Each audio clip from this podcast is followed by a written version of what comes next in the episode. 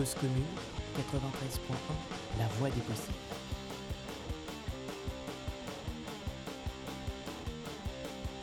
Oui, sois pauvre et tais-toi, toi la petite caissière, et mais à ton salaire, on pauvre chez Leclerc. Oui, sois pauvre et tais-toi, toi le petit fonctionnaire, tu devrais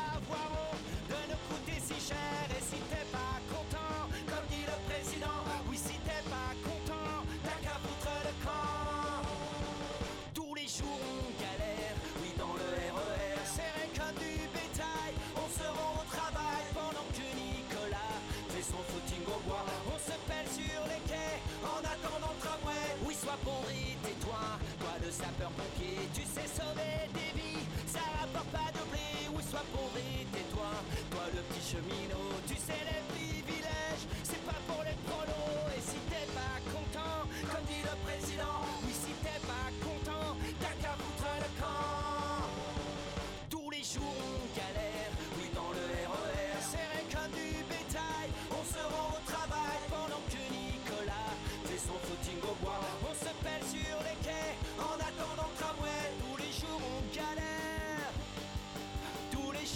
jours on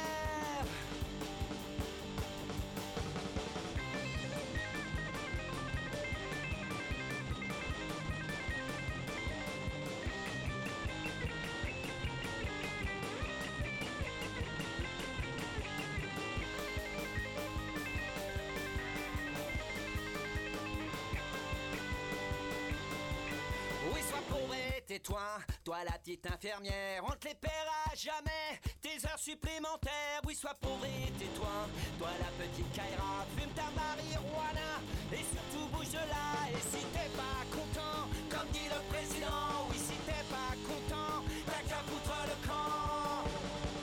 Tous les jours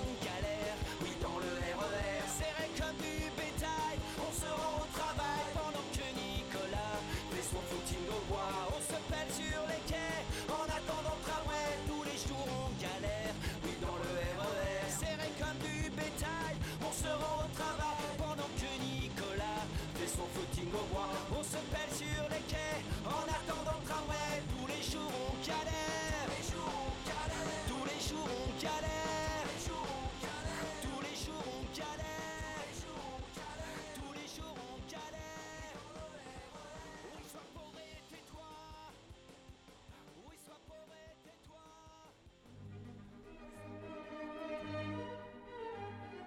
Bonjour, vous êtes bien sur Cause Commune, la voix des possibles, 93.1.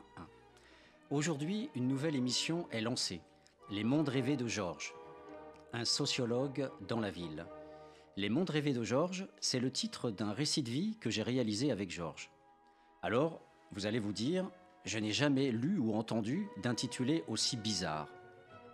En fait, il faut savoir tout de suite que Georges a été un SDF, un sans domicile fixe. Je l'ai rencontré en 2001 dans un foyer d'urgence d'Emmaüs. Et pendant plus de 15 ans, je l'ai suivi dans la rue et dans les accueils de nuit. Il m'a demandé assez rapidement d'écrire un livre sur sa vie dans la précarité urbaine. Quand il a été relogé en 2007, on a continué à se voir pour finir le récit de vie et aussi pour militer ensemble. Car Georges était un communiste jusqu'au bout des ongles et il ne pouvait penser sa vie sans intervenir auprès des autres SDF. Quand je l'ai rencontré en 2001, il était hébergé dans un centre d'hébergement d'urgence. Il était bénévole dans la santé. Il était plus exactement relais santé. C'est-à-dire qu'il œuvrait comme il pouvait auprès des autres résidents afin de travailler avec eux leurs problématiques alcooliques. C'est un peu ça les mondes rêvés de Georges.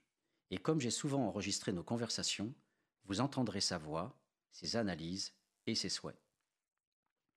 Donc vous commencez à saisir un peu le sens du titre de l'émission, Les mondes rêvés de Georges. Il a fallu agir auprès d'autres SDF pour les aider à s'en sortir. Il a été un militant, une sorte de militant clandestin très spécial, parce que dans les foyers, il n'y a pas de syndicat, vous le savez bien. Le syndicalisme est lié au mouvement ouvrier ou prolétaire.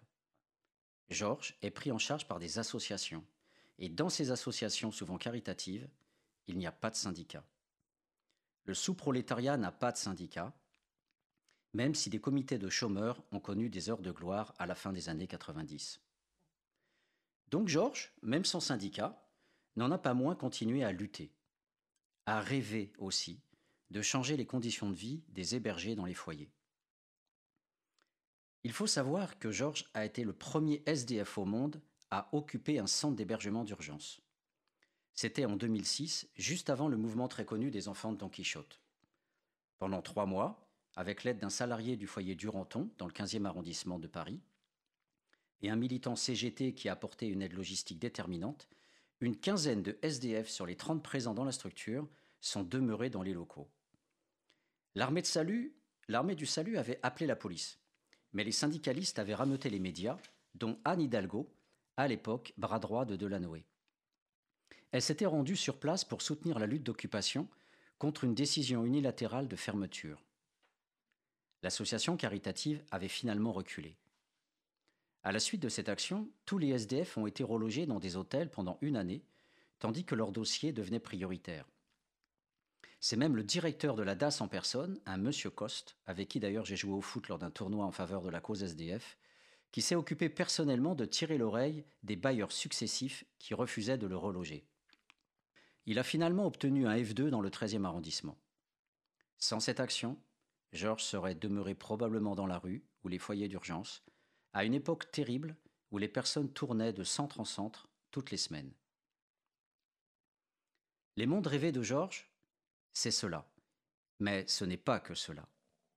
Le rêve de Georges, pendant ces 17 années de compagnonnage commun et de travail biographique sur ses expériences et ses attentes, c'est aussi sortir ses compagnons d'infortune de la rue.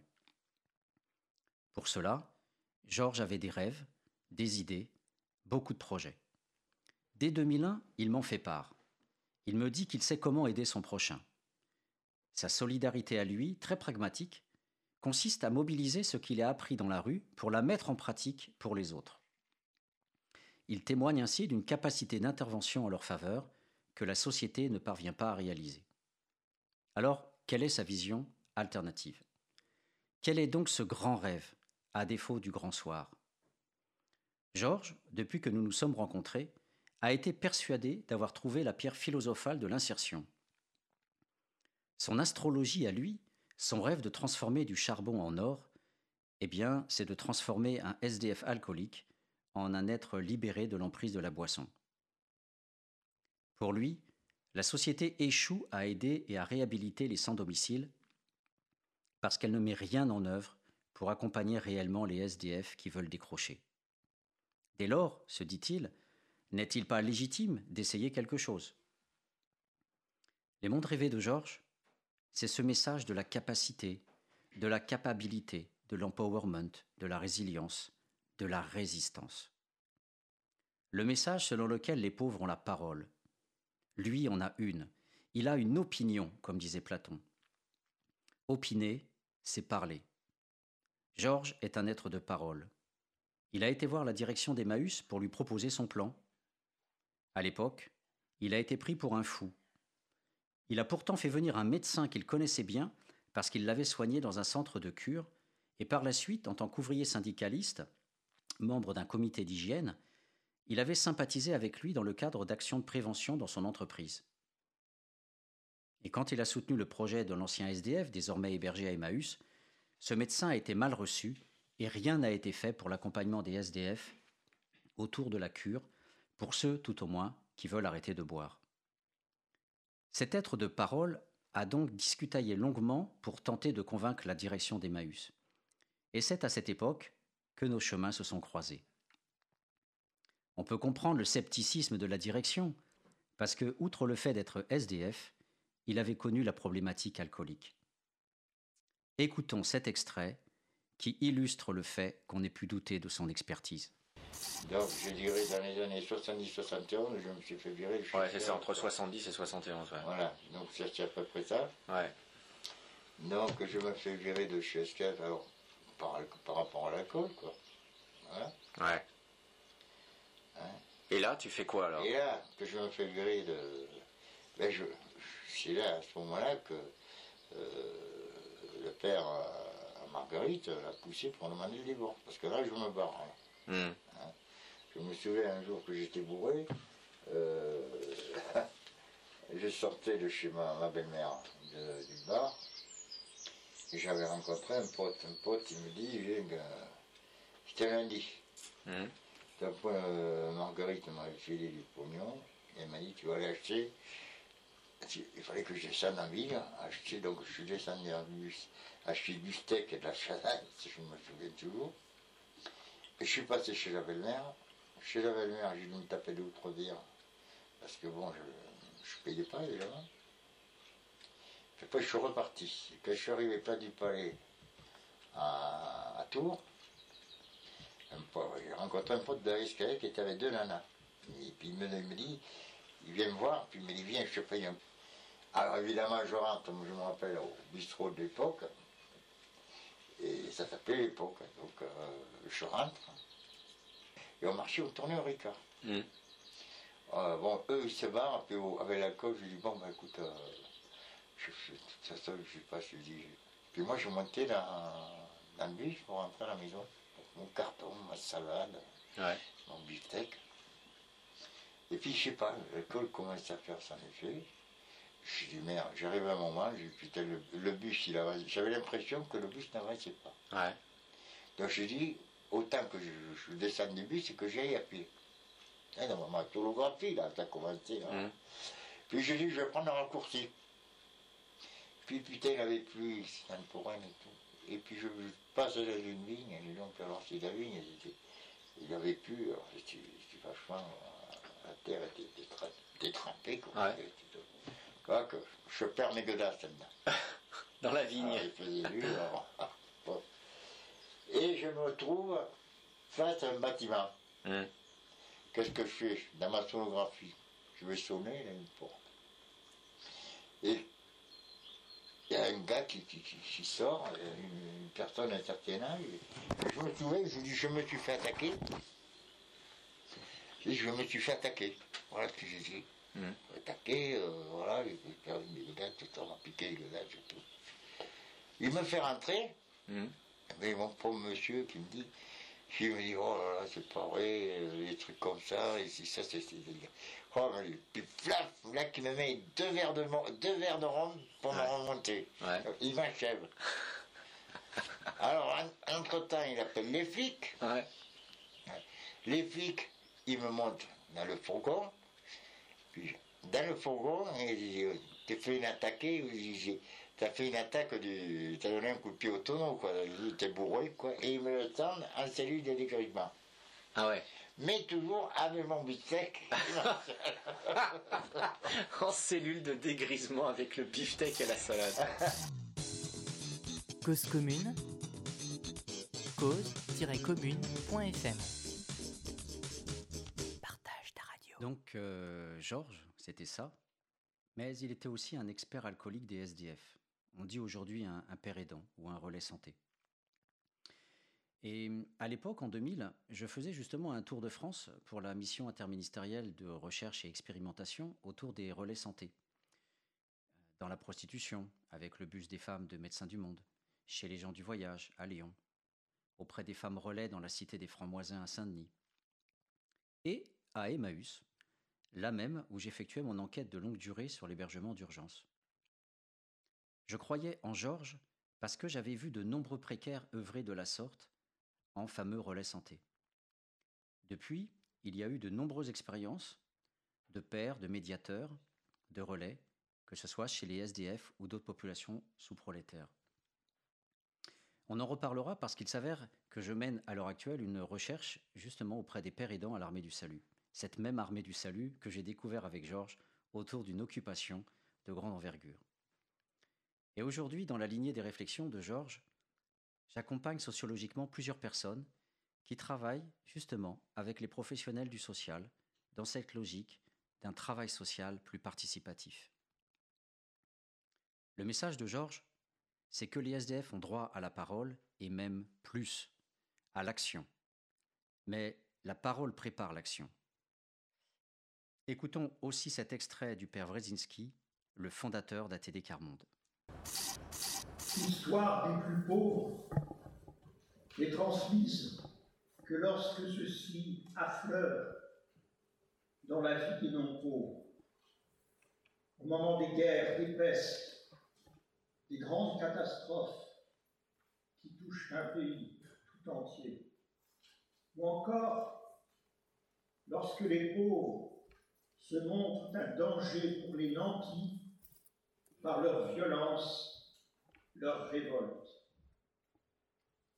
En dehors de ces événements, elle n'a laissé de traces que dans les archives des œuvres d'assistance, des œuvres hospitalières, de la justice et de la police. Cependant, les sous-prolétaires, eux, veulent conserver une autre mémoire. Ils veulent pouvoir se référer à une histoire propre, authentique, attestant des situations subies, des obstacles malgré tout vaincus, des lignées de familles pauvres se prolongeant avec courage et ténacité. Je vous le disais, il parle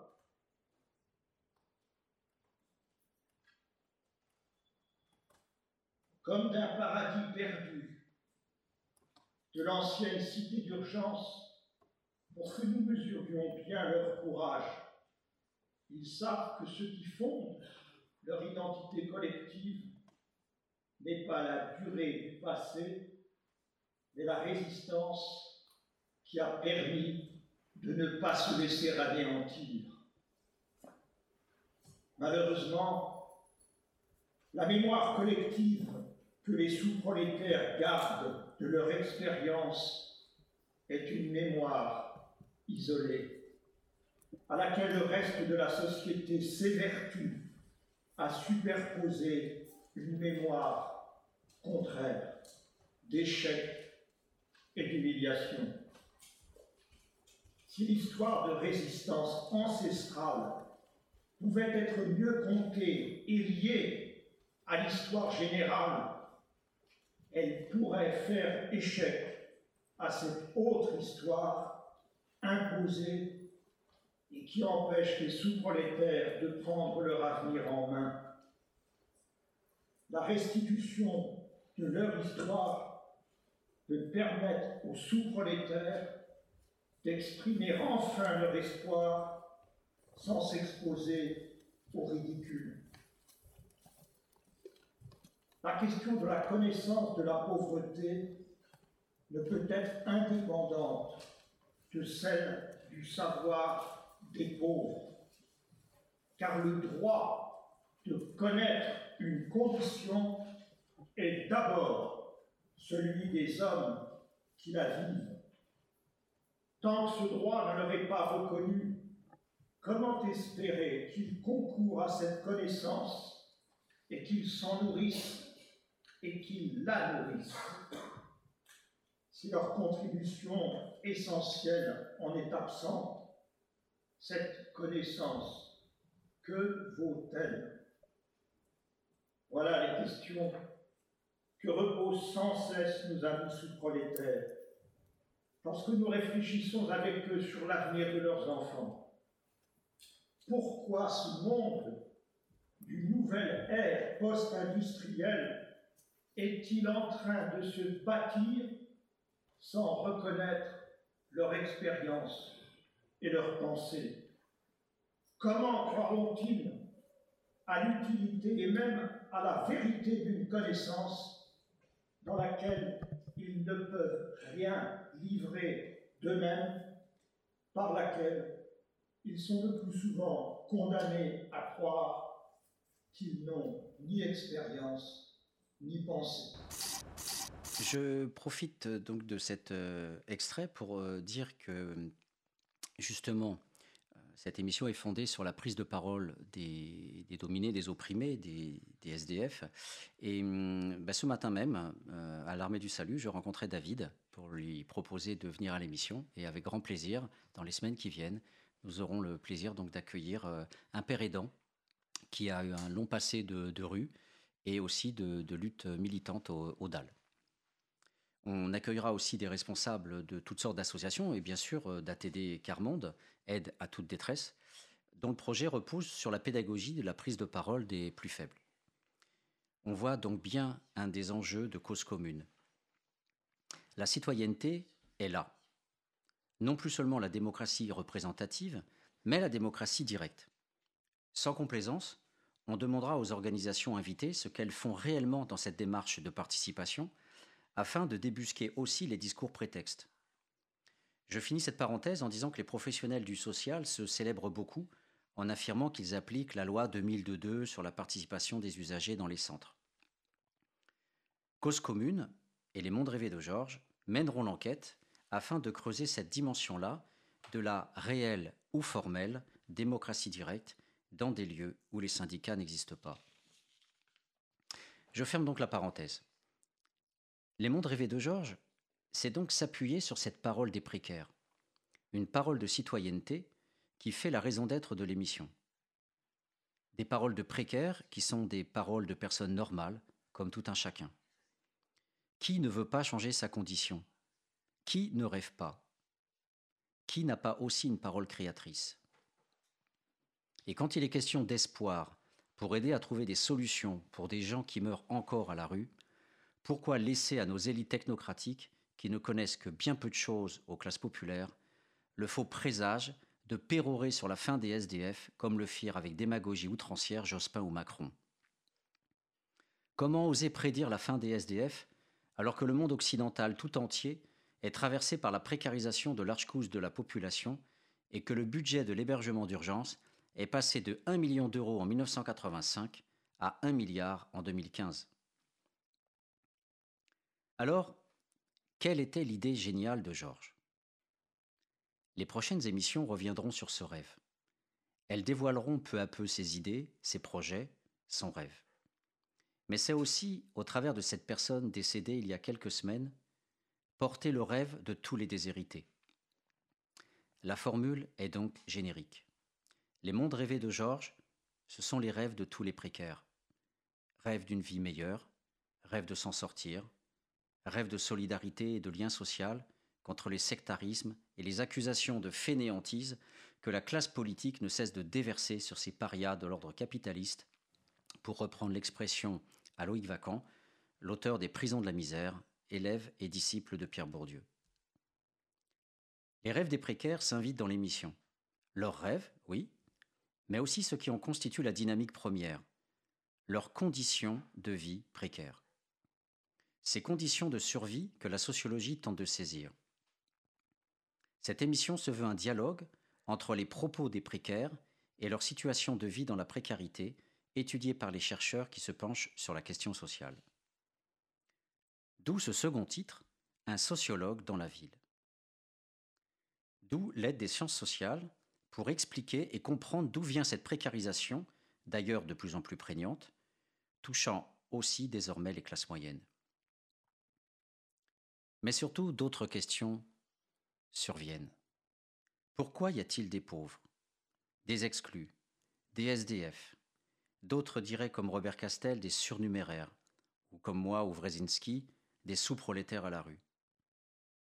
Le sociologue dans la ville, c'est cela, les mondes rêvés de Georges, et le sociologue qui à la fois écoute et recueille les propos des personnes SDF, et en même temps tente de rendre raison de ces phénomènes de décrochage avec la société. Mais est-ce tout le temps un décrochage? Ces parias de l'ordre capitaliste n'ont-ils pas quelque chose à dire quant à leur manière d'affronter leur sort? Car telle est aussi la volonté propre de cause commune. Les exclus ne sont-ils que des exclus? Ne sont-ils pas aussi des hommes et des femmes qui activement refusent aussi la précarité qu'on veut leur faire vivre. Ne choisissent-ils pas aussi leur précarité dans un monde qui laisse peu de place aux marges? La bohème, les squats, les zadistes, l'errance, ne sont-ils pas à comprendre aussi comme des postures de réfractaires au STO de notre monde d'intérim, de stages d'insertion mal payés, de boulot aux conditions de travail terribles, comme Nicolas Jounin l'a documenté après Günther Wallraff en Allemagne, en se déguisant pendant des mois en ouvrier du bâtiment. Penser la précarité, n'est-ce pas pour cause commune réfléchir au rêve de se recréer dans la précarité imposée, pour en faire aussi parfois une précarité assumée? Qui ne rêve d'être autonome, d'avoir son monde à soi, hors des emprises qui font mal? Coluche disait que le travail, personne n'en veut, et c'est pour cela qu'on vous paye pour le faire. Mais beaucoup aujourd'hui n'en ont même pas et aimeraient bien en avoir, mais pas à n'importe quelle condition. Au XIXe siècle, quand on parlait des conditions de vie, c'était pour littéralement parler des conditions de la vie, des moyens réels de ne pas mourir. Aujourd'hui, c'est devenu une métaphore. Car les conditions de la vie, ce n'est plus tant manger et l'abri que donner des papiers, fournir du travail décent, mieux loger les gens, permettre aux enfants de partir en vacances. Ce scandale invisible que j'ai découvert en étudiant les modes de vie des jeunes dans une cité de banlieue en 91. Quand le monde offert n'est que violence, sélection scolaire, ségrégation socio-raciale, travail précaire, vie précaire, les dominés de tout poil n'ont-ils pas des capacités de résistance? Le sociologue ne doit-il pas faire tomber les clichés sur les pauvres et les précaires soi-disant assistés ou fainéants en montrant de quoi est fait leur monde et comment ils y font face? La sociologie a cette utilité, comme le journalisme ou le cinéma. Qui n'a pas vu les films de Ken Loach, Stephen Frears ou Robert Guédiguian et tous ces documentaires fictionnels qui donnent à voir la précarité depuis l'arrivée du néolibéralisme dans les années 70. Les sciences sociales, avec tant d'autres formes de savoir, dont l'art, permettent aussi de produire une autre parole sur ceux qui ont parfois du mal à l'apprendre. Alors Cause commune la leur donne tout en promouvant aussi des formes d'intelligence pour l'expliquer et la comprendre.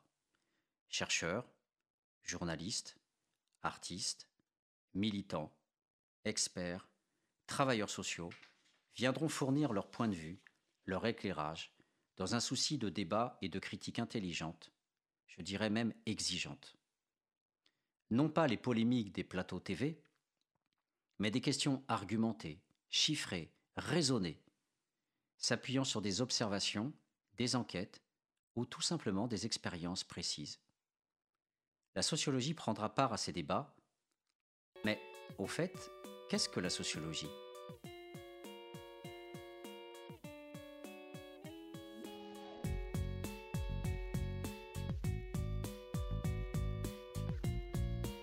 Commune 93.1 La voix des possibles.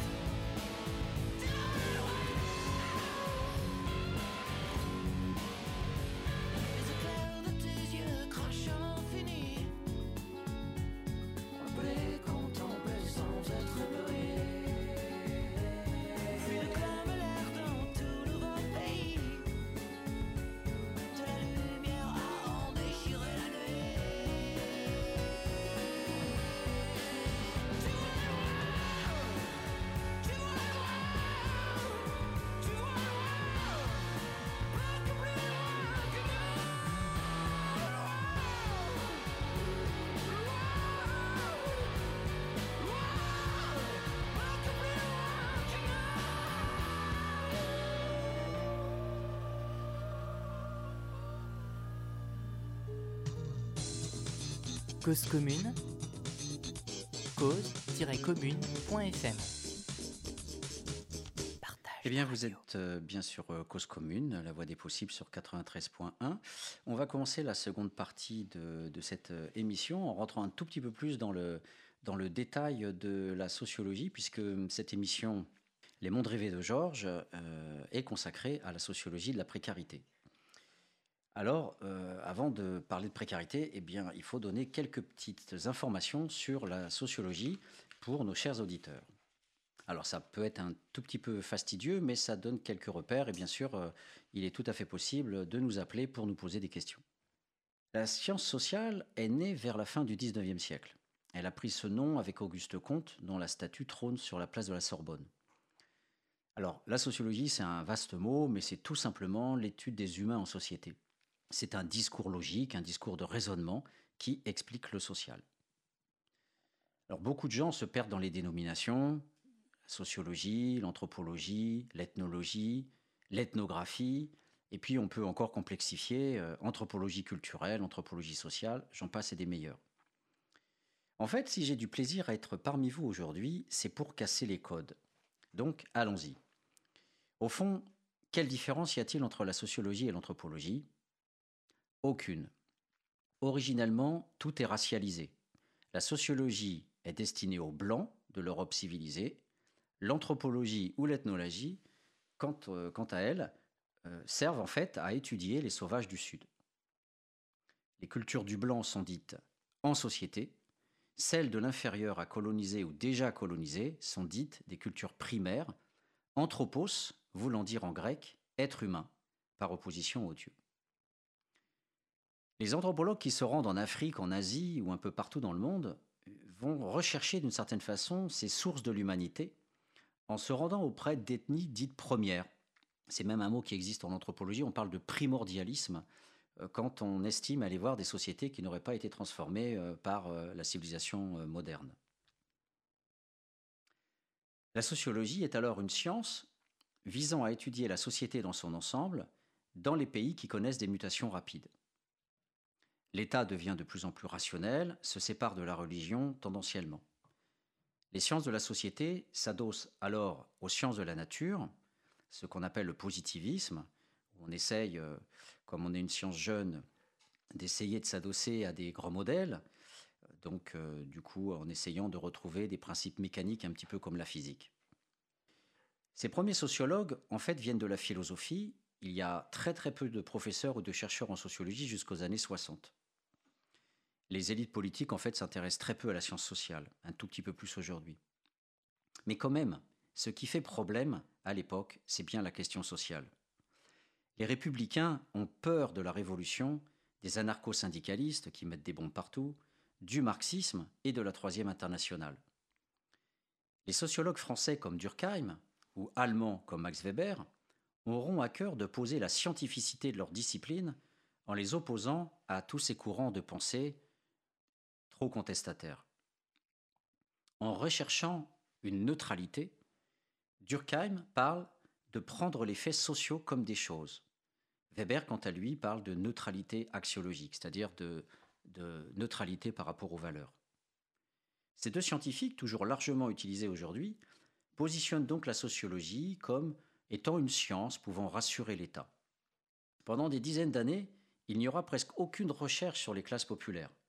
On étudie le suicide, la mémoire, la foule, la division du travail, le crime. En revanche, aux États-Unis, la sociologie est d'emblée associée à l'étude des groupes dominés au travers de la focale de la migration et des déviances qui lui est associée. Le premier livre euh, remarqué est un livre sur les migrants polonais, ces ouvriers itinérants aussi dénommés hobos, les voleurs, les noirs des quartiers pauvres. Toutes ces populations inquiétantes sont scrutées à la loupe par des chercheurs et des journalistes qui, la plupart du temps, sont payés par des fondations protestantes et des patrons de grandes entreprises. Donc, cher auditeur, ne sois pas perdu dans les mots. Ces mots sont aussi de la foutaise. Il y a une science sociale, il n'y a pas de raison d'être à tous ces mots tordus issus du racisme et de la raciologie. Il y a d'ailleurs un très bon bouquin sur cette origine raciologique de la sociologie, celui de Laurent Mucchielli, La découverte du social, naissance de la sociologie en France, 1870-1914. À la rigueur, on peut se dire sociologue. On étudie la société. Mais anthropologue, c'est dans la lignée de Pierre Bourdieu qui a dénoncé cet héritage colonial, un non-sens. Mais les institutions aiment la conservation. Alors on continue à s'appeler ainsi, et on voit depuis les années 30 des anthropologues se mettre à étudier leur propre société du Nord, comme une femme qui est totalement inconnue euh, en France, mais très connue aux États-Unis, Hortense Podermaker, la première blanche à étudier des groupes de sa propre société au travers des Afro-Américains des États ségrégationnistes du Sud. Aujourd'hui, finalement, les sociologues et les anthropologues font exactement le même boulot, et le travail d'enquête est souvent le même, l'ethnographie, c'est-à-dire se rendre dans le groupe étudié pour le fréquenter de très près pendant des mois, voire des années. Que font donc ces disciplines des sciences sociales qui sont désormais sorties de leur racisme originel?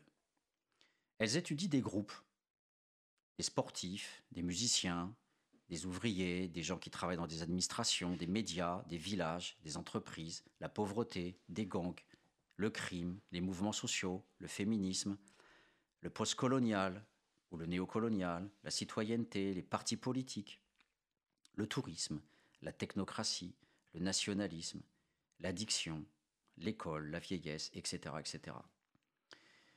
La sociologie, avant, était une science avec beaucoup de blabla, un peu de statistiques et aucune enquête de terrain. Beaucoup de professeurs de bureau écrivaient des livres depuis leur nombril. C'est encore souvent le cas en Allemagne, très proche de la philo. Les anglo-saxons sont vraiment les meilleurs enquêteurs de terrain. La France se débrouille. Si je prends par exemple un auteur que vous connaissez peut-être, Jean Baudrillard, qui était très connu dans les années 70-80, eh bien cet homme-là, euh, même mondialement connu, puisque un des fondateurs du post-structuralisme, eh bien cet homme-là euh, nous a parlé de la société de consommation sans jamais avoir rencontré un seul acteur social de sa vie. Et hélas, il y en a beaucoup d'autres. Le vrai sociologue, celui qui bosse et qui va sur le terrain, qui fait son travail pour rencontrer des gens, eh bien, il étudie des groupes. Mais ces groupes ont des formes diverses. Certains se sont créés tout seuls, comme les cadres, sortis du chapeau des ingénieurs dans les années 30. D'autres se sont appuyés sur l'évidence d'une profession, comme les ouvriers.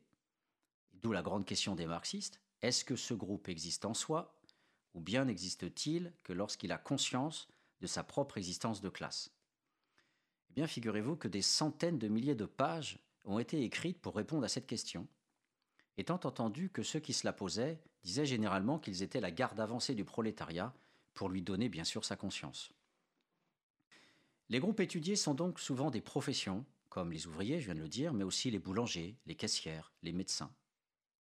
Mais parfois, c'est un tout petit peu plus compliqué.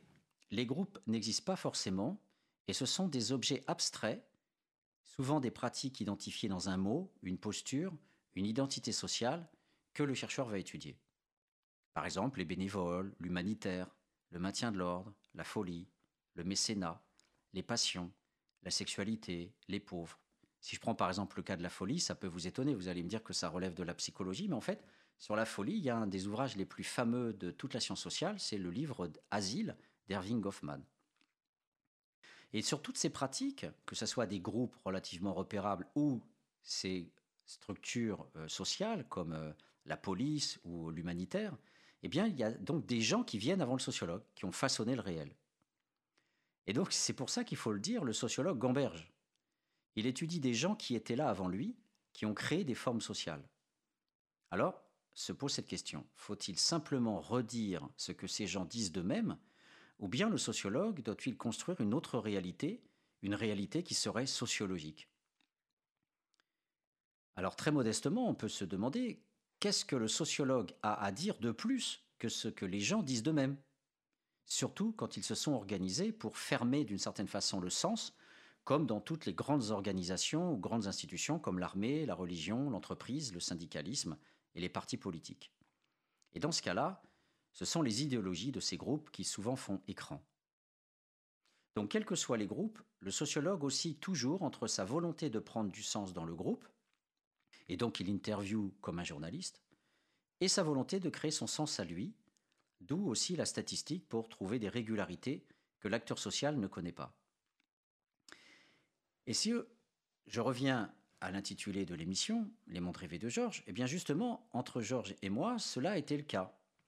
À savoir, faire l'histoire de vie de Georges en l'écoutant pendant des centaines d'heures, pendant des années et des années.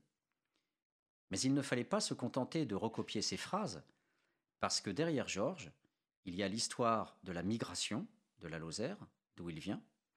Il y a la structure du capitalisme dans laquelle il a travaillé, et notamment l'intérim qui vient des USA et s'implante dans les années 70. Il y a mai 68, dans lequel il a été pris. Reconstruire ces faits au travers de sa mémoire a donc pris beaucoup de temps. L'extrait qui suit va vous plonger dans la cuisine du travail biographique que j'ai effectué avec Georges. Si on continue par rapport au ici, en, là on avait 68-69, on avait euh, le FJT, l'hôtel, le CHU. Attends, attends, Après, bon, t'as mis, as mis CHU euh, une nuit. Une nuit, ouais, ouais. Mais bon, tu oui, oui. n'empêche que tu. Alors Nicolas Flanel, ouais. ouais. ouais, ouais euh, alors attends. Parce que le, après, quand tu retrouves la rue, c'est aussi pour ça que quand tu. Alors, il y a une période qui serait aussi. Là, tu vas mettre. Bon, à Nicolas Flanel. Ouais. Tu peux mettre. Ouais, c'est cette période. Alors, quelle période Tu mets 69 68, 69, 69, 71. Alors, tu mets aussi, c'est important, donc, euh, au logement. Donc tu as mis hôtel euh, euh, Les Routiers, hôtel Les Routiers, euh, Gonesse. Gonesse. Gonesse. Alors, on va repartir sur le travail là.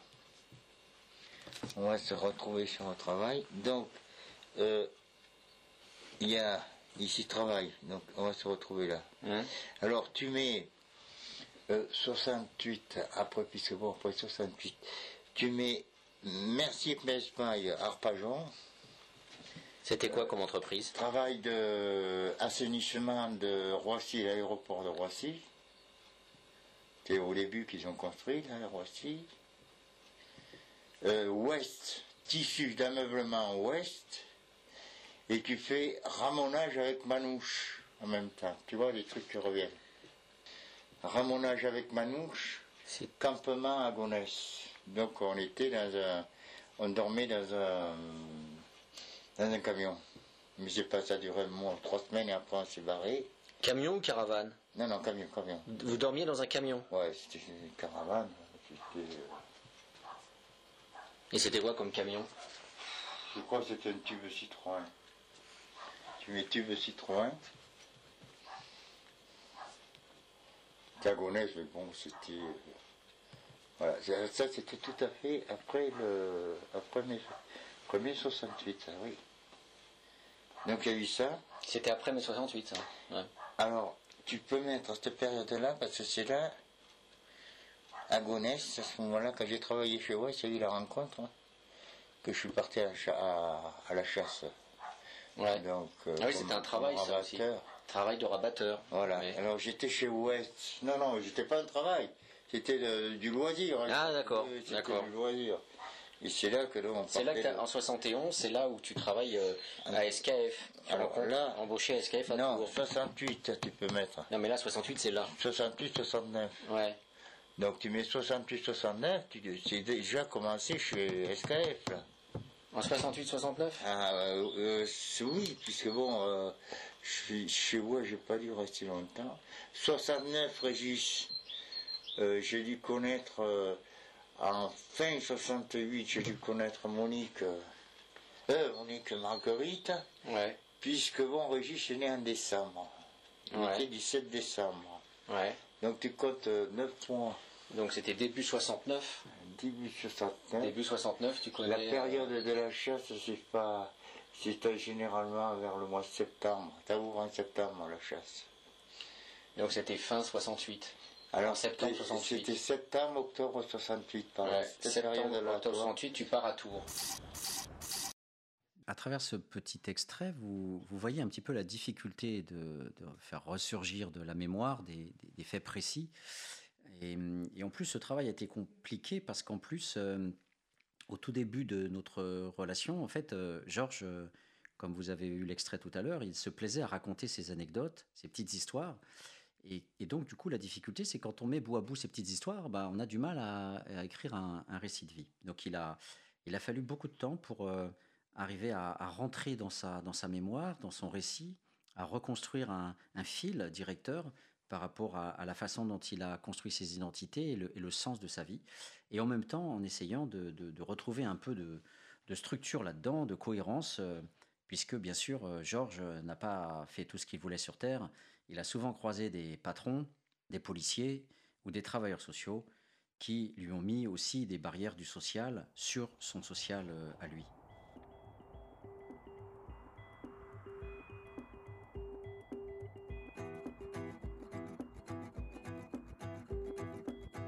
Cause commune 93.1 La voix des possibles.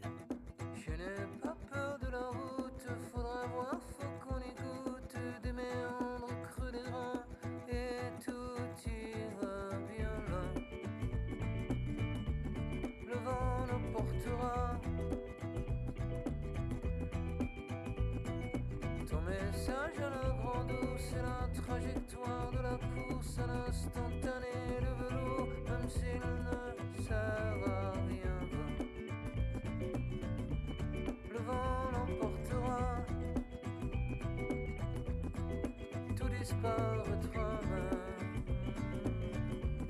Le vent nous portera. La caresse et la mitraille, cette plaie qui nous tiraille, le palais.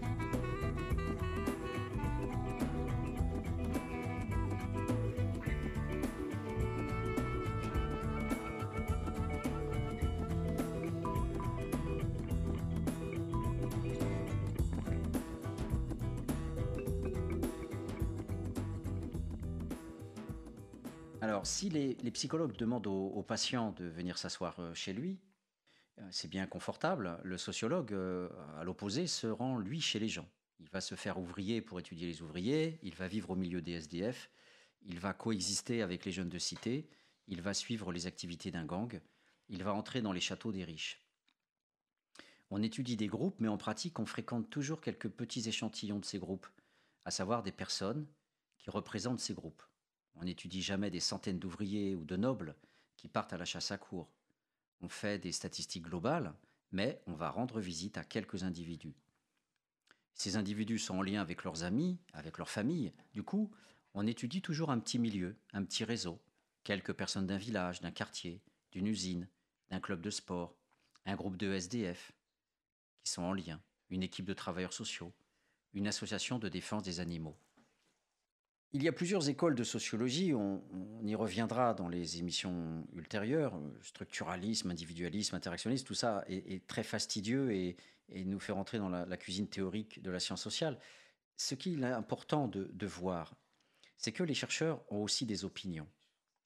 La neutralité existe, mais le politique s'immisce dans le choix de ce qu'on veut montrer.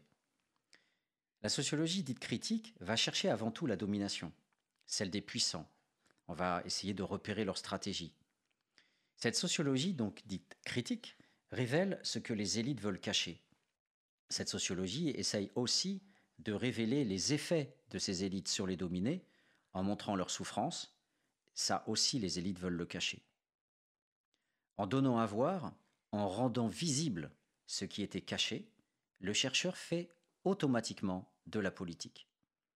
Il fournit aux acteurs étudiés et aux citoyens les moyens de changer l'ordre des choses.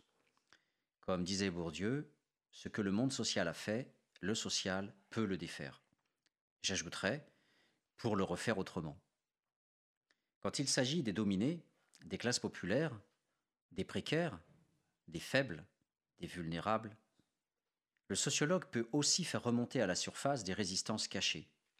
On va écouter quelques morceaux issus d'un livre rare, très rare même, celui d'un ouvrier qui, hors de tout syndicat, avec ses potes, entendait mener la lutte contre la chaîne, cette invention américaine de Ford que Charlie Chaplin a immortalisée dans les temps modernes.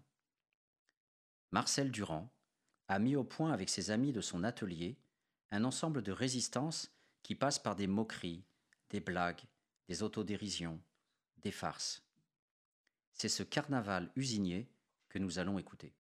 L'usine de Sochaux est immense, mais cloisonnée au maximum. Dans notre seule équipe, nous pouvons nettement distinguer ceux d'en haut, ceux des planches et ceux d'en bas. Ces trois groupes n'entretiennent que des relations très limitées entre eux. Si rapport il y a, ce sont surtout des conflits. Garroyer est un réflexe banal pour tout individu travaillant à la chaîne. C'est la déformation professionnelle du chacun pour soi, moi d'abord. Les autres équipes sont des tribus étrangères. Quant à la chaîne d'à côté, la 530, elle est carrément déclarée camp ennemi. Nous l'attaquons sans répit. Lancer de gros élastiques, de petites pièces en plastique, des cartons sous coupe volante. Nous longeons la chaîne ennemie en larguant de gauche et de droite la poignée de confettis dissimulés dans notre main. À l'automne, les confettis sont remplacés par des coquilles de noisettes. Il y a aussi la saison des cerises, noyaux, des pommes, trognons, des oranges, pelures, etc. Un soir après le casse-croûte, l'Apache, le faillot de la chaîne d'à côté, balaie consciencieusement l'allée séparant les deux chaînes. Nous passons la consigne accumuler et planquer le maximum de déchets, débris, bouts de carton. L'Apache va ranger son balai, il doit aller remplacer un gars qui s'est blessé. C'est le moment de passer à l'action. En 5 minutes, sur plus de 50 mètres, nous organisons une pagaille monstre le long de la chaîne ennemie. Il y a dix fois plus de fois d'immondices qu'avant le passage du balai. Le castor, le contremaître de la chaîne maudite, fait sa tournée et se demande quel genre de cyclone a bien pu causer de tels dégâts. Il interpelle Lavérole, le chef responsable du secteur, et lui passe un savon. Qu'est-ce que c'est que ce bordel? Il faut me nettoyer ça vite fait. Quel délice de voir la vérole rouge de confusion s'activer sur le balai. Sachant fort bien qui est à l'origine de cette pagaille, il nous en garde rancune très longtemps. Bien plus tard, il surprend Neneuil en train de s'exercer au tir de boules de mastic dans les fenêtres. La règle du jeu consiste à faire un trou dans une vitrine, puis à faire passer les autres boules par ce même trou. Lavérole, chef revanchard, se fait une joie de moucharder Neneuil aux zèbres. Ce qui vaut à Neneuil un avertissement et une retenue de 50 francs sur salaire. Heureusement que la direction ne lui a pas fait payer toutes les vitres cassées. Sa paye y serait passée. Nous aimons créer des situations bordéliques. Le cariste, conducteur de Fenwick, nous ravitaille en bus de chauffage par gros cartons de plus d'un mètre cube. Nous retournons le carton entier dans l'allée, nous sautons dedans à pieds joints, nous donnons des coups de pied pour disperser les buses dans tous les sens. Quand nous nous hasardons parfois en terrain ennemi, si nous rencontrons sur notre passage un carton rempli de pièces, nous le tirons un peu de façon à le placer en équilibre précaire. Lorsque son contenu se renverse, nous sommes déjà loin. Moustache, un gars de l'équipe du bas, est toujours dans nos pattes. Il travaille à notre poste alors que le sien est 7 à 8 caisses plus bas. Il n'y a qu'une solution, intervint l'Arpette après que le gros a fait ce constat à Nanar. L'Arpette passe aussitôt à l'action. Il retourne la boîte à outils du gêneur et en disperse le contenu à grands coups de pied. Si cette première leçon n'a pas suffi, nous lui remplissons d'eau la boîte à outils, nous l'attachons avec une ficelle, nous l'enduisons de graisse, nous l'enrubanons d'un rouleau entier d'adhésif. En général, le gêneur comprend très vite qu'il est indésirable dans ce secteur. Alors l'extrait que vous venez d'entendre peut donner l'impression d'être assez banal, euh, euh, mais pourtant euh, très très peu d'ouvriers s'expriment euh, de cette manière. Et hum, bien que ce soit extrêmement riche, puisque c'est plein de vie, euh, plein de partage et plein de résistance, il n'empêche que euh, le premier ennemi en fait de ce type de comportement, eh bien, c'est pas celui que l'on croit. C'est d'abord le syndicaliste. Les syndicalistes euh, s'en sont pris beaucoup euh, à, Marcel euh, Durand quand il a, sorti son bouquin et surtout à Michel Pialou, le sociologue qui l'a mis en forme chez Agone. Parce que pour eux, tout ça, c'est l'enfermement dans l'infantilisation. C'est une sorte d'infantilisation, d'aliénation, puisque en fait, on n'est pas dans les revendications officielles, mais dans des sortes de petites actions de résistance isolées, repliées sur elles-mêmes. Et les ouvriers eux-mêmes peuvent contester aussi euh, ce type de publicisation, parce que euh, pour beaucoup, c'est donner des armes au patron en révélant des recettes clandestines contre l'oppression. En tous les cas, ce, ce- témoignage extraordinaire nous montre que les dominés ont des résistances et souvent elles sont très sophistiquées.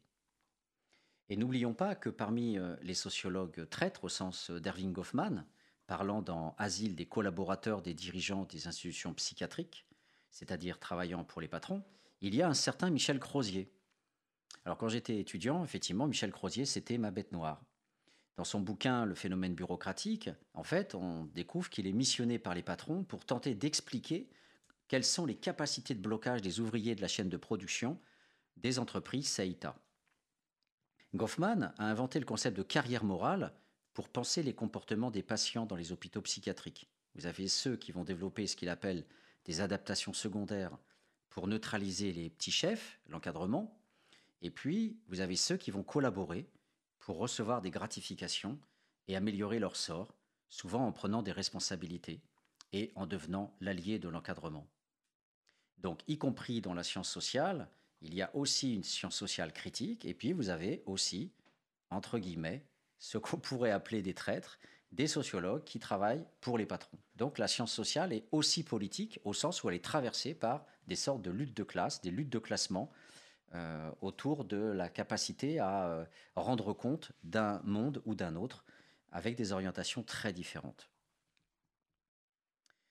La politique des chercheurs, c'est aussi le traitement de leurs données.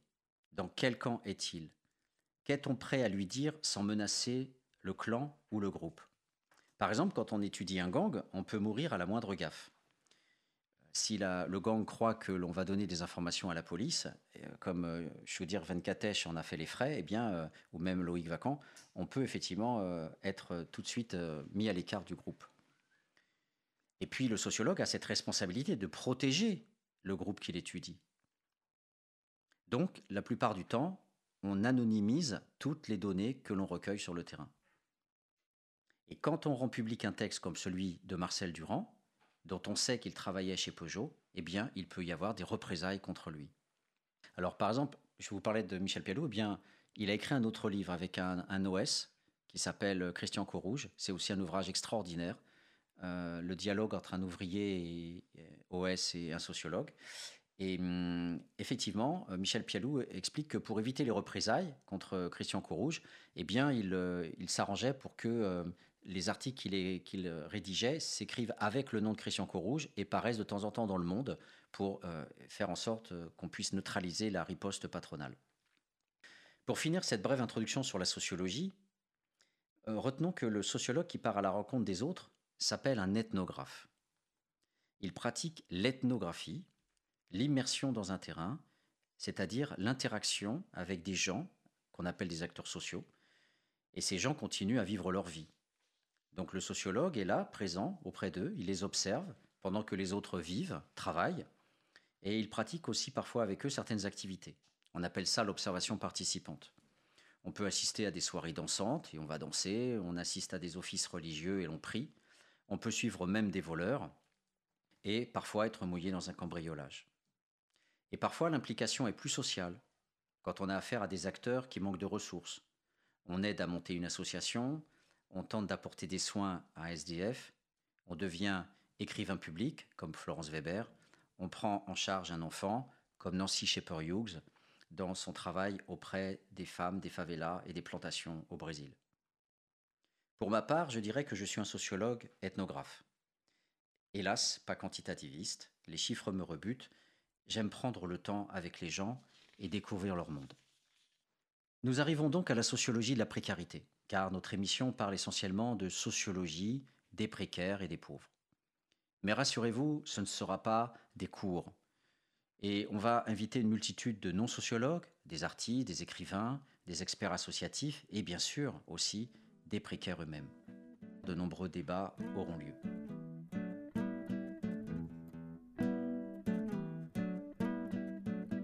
Cause commune 93.1 La voix des possibles.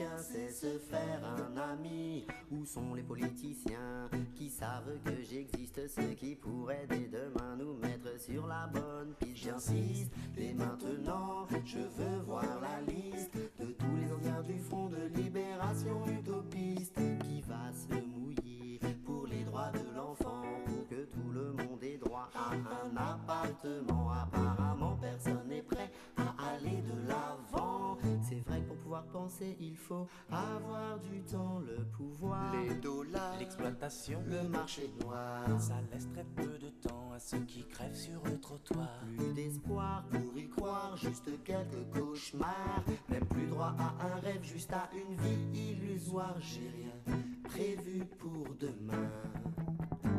Mais c'est déjà bien d'y penser et je pense que demain matin j'aurai du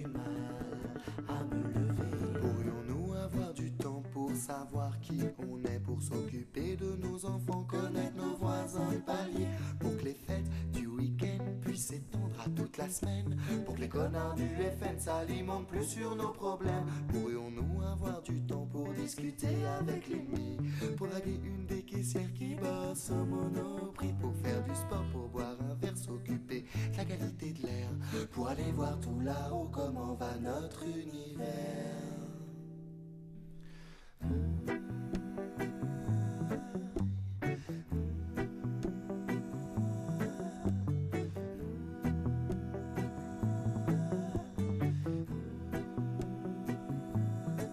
Je ne vis plus pour un système, non, qui va contre la nature humaine, qui nous fait croire que nos cherches ont opté pour le travail à la chaîne, mon doux enchaîne aux valeurs de la haine. Fais-lui croire, fais-lui croire que tu l'aimes.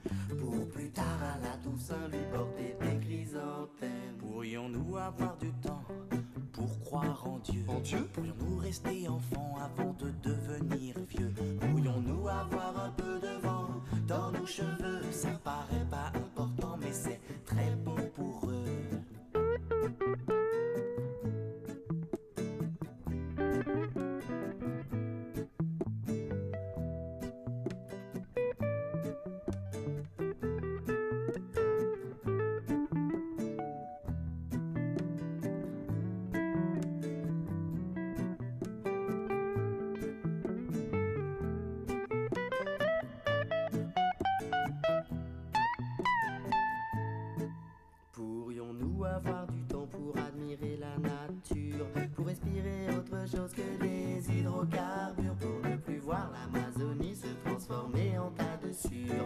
faire une idée du présent, un soupçon du futur. Pourrions-nous avoir du temps pour apprendre à vivre ensemble, pour ne pas être chacun dans notre coin si la terre tremble, pour acheter ce qu'on a besoin ou pour pouvoir vendre ce qui nous sert à rien et rend envieux le voisin, j'ai rien prévu pour demain.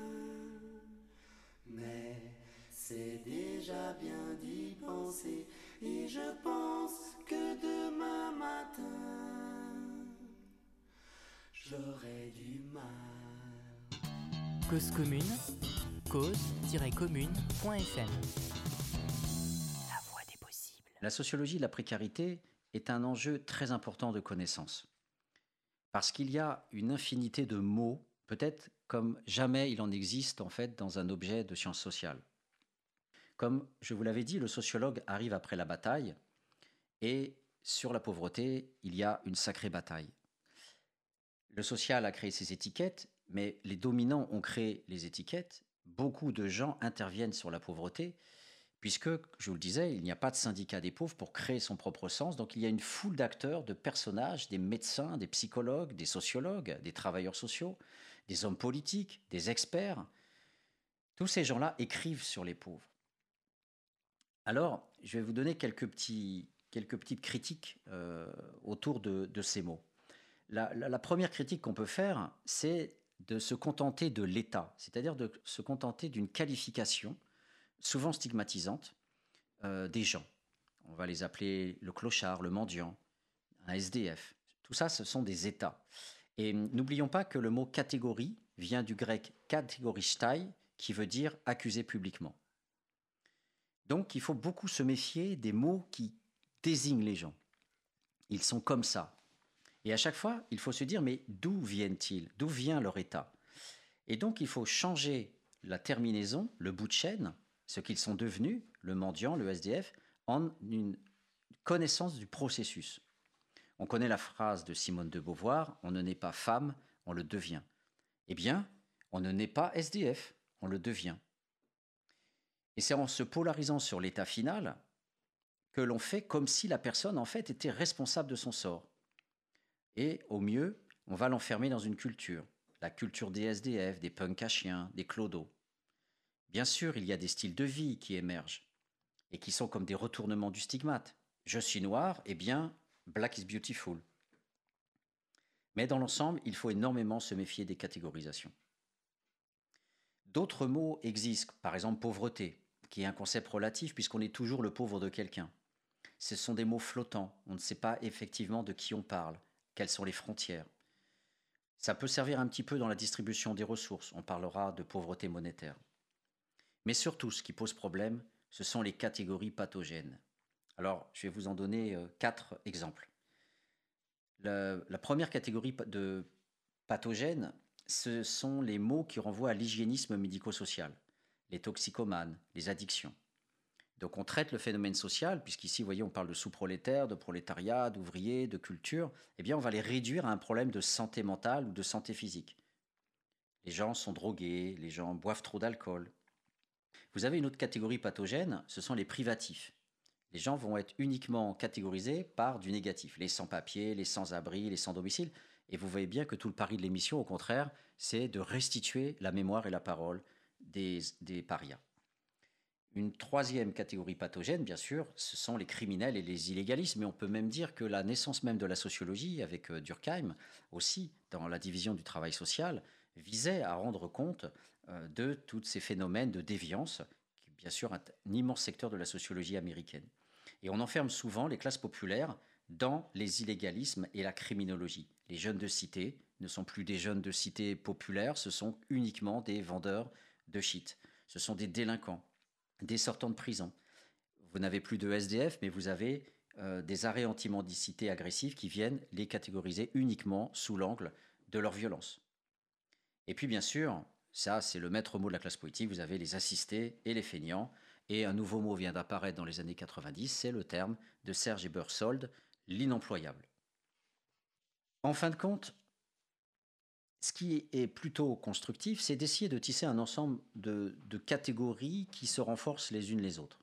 On peut utiliser pauvreté avec précariat, avec inégalité, euh, en rendant compte de processus, criminalisation, pathologisation, individualisation, ça veut dire responsable en fait, surnuméraire, parce qu'en fait, au bout du compte, il y a toujours la classe ouvrière comme référent.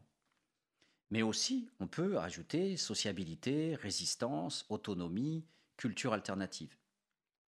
L'important à retenir est qu'il ne faut jamais prendre l'effet pour la cause. Ne jamais s'enfermer dans les catégories terminales, alcooliques, clochards, sortant de prison, parce que tous ces gens-là ont un long passé derrière eux. Ce sont des enfants placés, issus de familles pauvres, où existait déjà de la précarité, de l'alcoolisation, des maltraitances familiales. Et il est incroyable de voir que la psychologie parle en permanence de répétition à propos de ces sous-prolétaires, qui sont finalement en reproduction permanente, mais au bout du compte, ils ne voient que des individus, jamais des classes sociales. Et ça, c'est typique, par exemple, pour les jeunes des classes populaires. À chaque fois que l'on parle de ces jeunes à l'école, on ne parlera pas des jeunes de classe populaire, mais on dira ce sont des élèves en difficulté. Comme si ils ne devaient leurs difficultés qu'à eux-mêmes ou à des familles démissionnaires. D'où la thématique florissante aujourd'hui de la parentalité. Ce ne sont pas des phénomènes d'inégalité et de pauvreté, mais ce sont des familles incapables. Donc il ne faut pas prendre les faits pour la cause, il faut bien rechercher des processus, des structures, de l'histoire, des parcours et des événements déclencheurs. Il faut donner à voir que derrière tout ça, il y a des fermetures d'usines, il y a du chômage, il y a des faux reclassements, il y a des jeunes qui n'accèdent jamais à l'emploi. Mais il faut aussi montrer les histoires des pays montrer par exemple la fin des guerres coloniales euh, et les difficultés de réinsertion pour les militaires. On parle beaucoup des vétérans aux États-Unis, mais il faut savoir qu'en France, les premières communautés Emmaüs ont été fondées par tous les militaires qui, après 62, se sont retrouvés sur le carreau, incapables de retrouver une vie dans le monde civil. Donc il faut parvenir à montrer toutes les souffrances des précaires et les violences aussi rentrées dans les familles, qui sont retraduites en violences conjugales, en maltraitance sur les enfants, en placement des enfants, en addiction de toutes sortes. Et puis aussi, il faut suivre les politiques sociales de régression dans les aides sociales, notamment aux États-Unis, et rendre compte de toutes ces politiques assistentielles de relégation dans les foyers d'urgence, où l'insertion n'existait pas jusqu'à une époque très récente. Cette sociologie de la précarité sera tissée à partir de données sociologiques, mais aussi à partir des analyses des précaires eux-mêmes. On y ajoutera des recherches de journalistes, des expertises associatives car la sociologie n'a pas le monopole de la vérité. Il y a d'excellentes investigations qui sont menées partout, et tout dépend finalement de la manière dont elles ont été entreprises. Je me souviens, mon maître, pendant ma thèse, disait l'important c'est de donner à voir. Et il est bien plus intéressant d'avoir un journaliste qui a mouillé la chemise sur le terrain pour donner à voir une réalité, plutôt qu'un petit professeur de bureau qui écrit un manuel ou un ouvrage sans jamais sortir de son université. Et par exemple, mes modèles, c'est Günther Wallraff, qui se déguise en turc dans les années 80, c'est Howard Griffin, qui se déguise en noir dans les années 50 pour dénoncer le racisme dans le système dit de Jim Crow, c'est-à-dire l'Amérique ségrégationniste. C'est Jean-Luc Porquet, un journaliste qui écrit dans le Canard enchaîné souvent, et qui s'est déguisé en SDF dans les années 90. Tous ces gens-là sont pour moi des références précieuses. Et puis, il y a aussi beaucoup d'autobiographies de précaires qui seront présentées dans euh, les prochaines émissions. Donc euh, merci à Gustave, euh, stagiaire, euh, pour sa lecture du texte de Durand. Et merci aux deux autres stagiaires, Quentin et Victoria, pour la préparation de l'émission. Donc je vous retrouverai avec plaisir la semaine prochaine. On va se retrouver la semaine prochaine avec la présentation du dernier ouvrage de Daniel Bizel, La rage de l'humilié, paru chez Agone cette année. Voilà, c'était Patrick Brunto. Bonne semaine sur Cause Commune.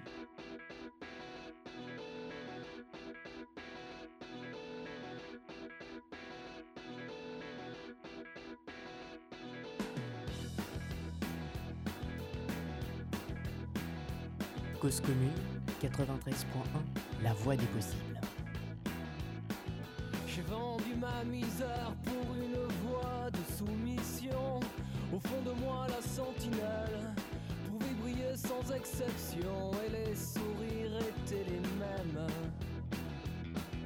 Attends le cri du cœur, la vérité ou la raison. Vous n'entendez donc que la bête et ses réponses à vos questions.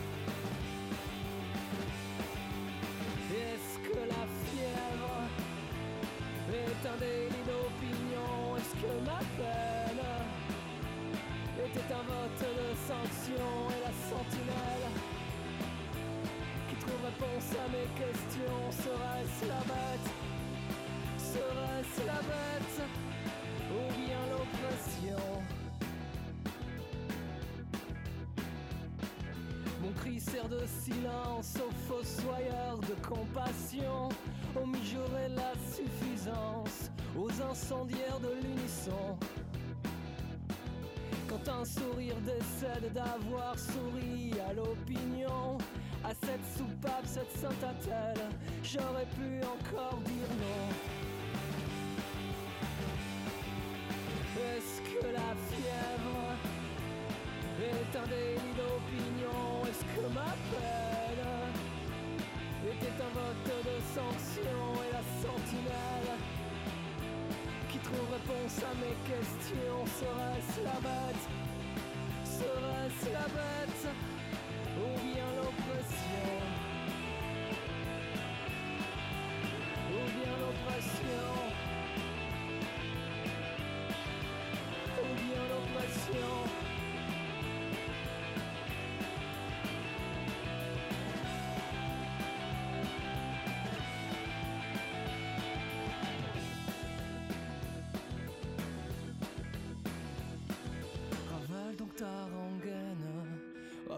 Tes sanglots, de l'amour ou de la haine, qui donc aura bon dos J'ai eu ce cri de guerre, pas en faux frère, mais en son nom, je donne ma main à l'enfer, sous au crachat ma réduction. Est-ce que la fièvre est un délit d'opinion? Est-ce que ma peine un vote de sanction Et la sentinelle qui trouve réponse à mes questions. Serait-ce la bête? Serait-ce la bête? Ou bien l'oppression?